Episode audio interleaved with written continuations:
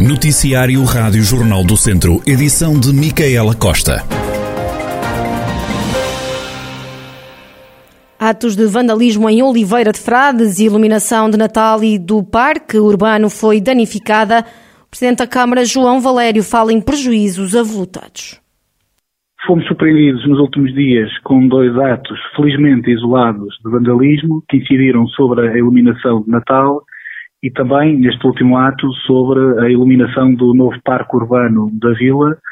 Uh, foram atos que provocaram a distribuição de alguns elementos de iluminação e também de postes uh, de iluminação do, do parque urbano, provocaram avultados prejuízos e são atos incompreensíveis, ainda mais numa época natalícia em que vivemos e que não se compreendem nem, nem se podem aceitar.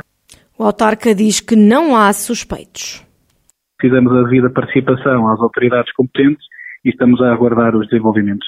Eh, não temos suspeitos, eh, para já não temos sequer indicação que, que, que existam eh, pessoas indiciadas.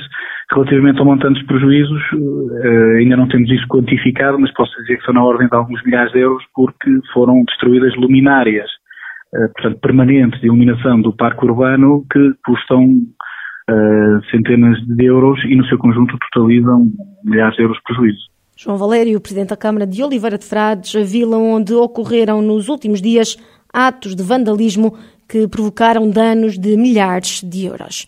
Um homem de 38 anos foi constituído arguído por roubar semi-reboques em vários conselhos do país, nomeadamente em Carregal do Sal.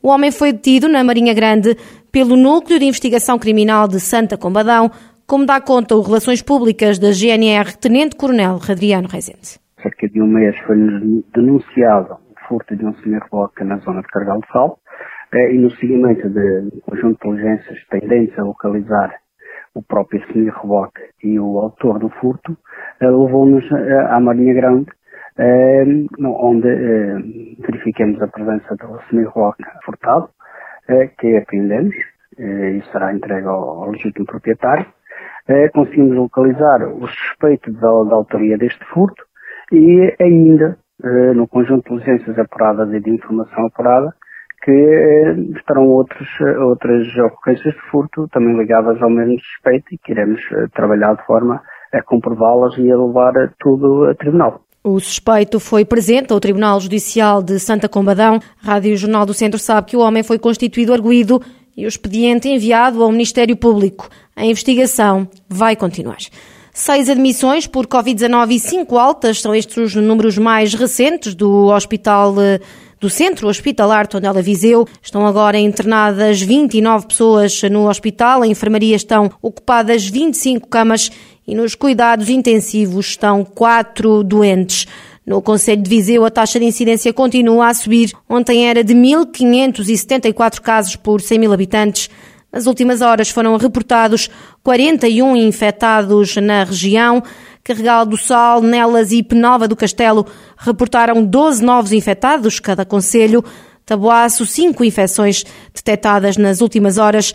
A região tem pelo menos 1.478 casos ativos.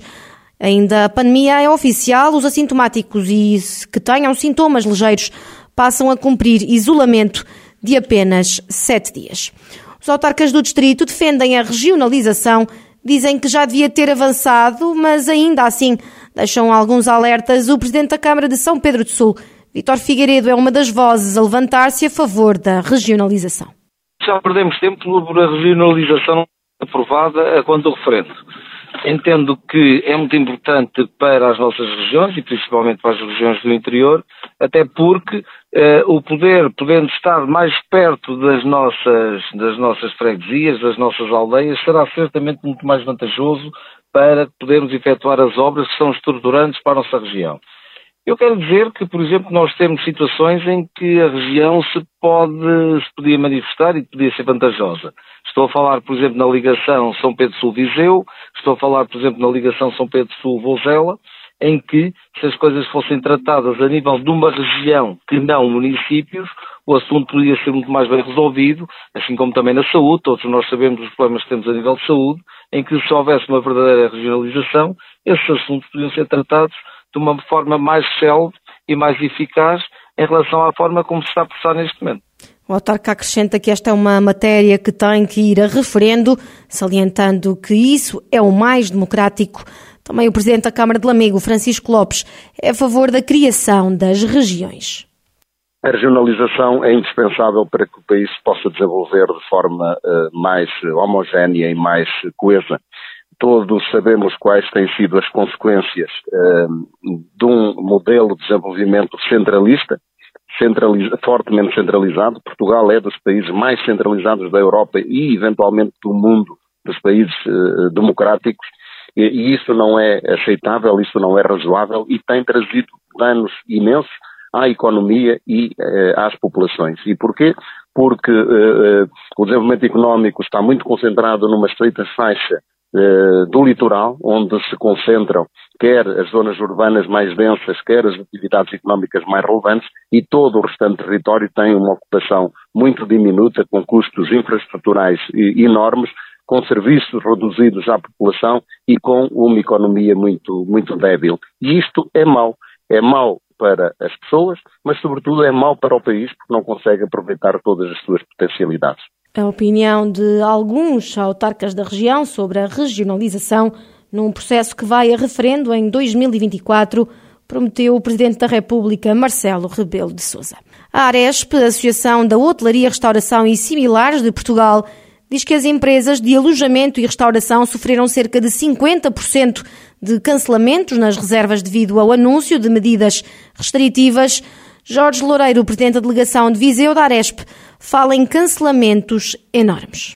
Neste período de, de após o anúncio das, das primeiras restrições uh, apresentadas ao país pelo primeiro-ministro no início de, no final do mês de novembro, houve uh, de facto cancelamentos enormes, quer ao nível da restauração uh, e, e, e, similares, quer ao nível da, do alojamento. Portanto, a dimensão das empresas que responderam apontam na casa dos 50% a 60% na restauração, ao nível dos cancelamentos, e no, no alojamento também na casa dos 45% a 55% para cancelamentos. Ao nível da faturação, de, das empresas que, que, que, que sondamos, apresentam quebras de faturação superiores na, na restauração a 45%, 55% e no alojamento eh, também na casa dos 40% a 45%.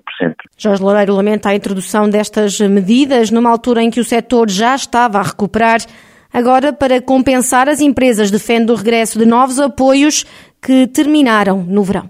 A nossa preocupação é grande, continuamos a alertar e a forçar e a, a sugerir ao Governo que realmente coloque outra vez de novo um conjunto de apoios nas empresas, nomeadamente à cabeça é preciso fazer chegar apoios de tesouraria a fundo perdido, mas também outras eh, situações de apoio a rendas, de layoff, um conjunto de apoios à proteção ao emprego, que há necessidade de, de facto, eh, colocarmos rapidamente nas empresas. A não, a não acontecer isso, vamos ter, de facto, um inverno muito, muito duro na, no, tecido, no tecido económico nesta, nesta área de negócio da, das empresas de, de, restauração e de hotelaria. Jorge Loureiro, Presidente da Delegação da Aresp, a Associação da Hotelaria, Restauração e Similares de Portugal, que defende a introdução de mais medidas de apoio para o setor.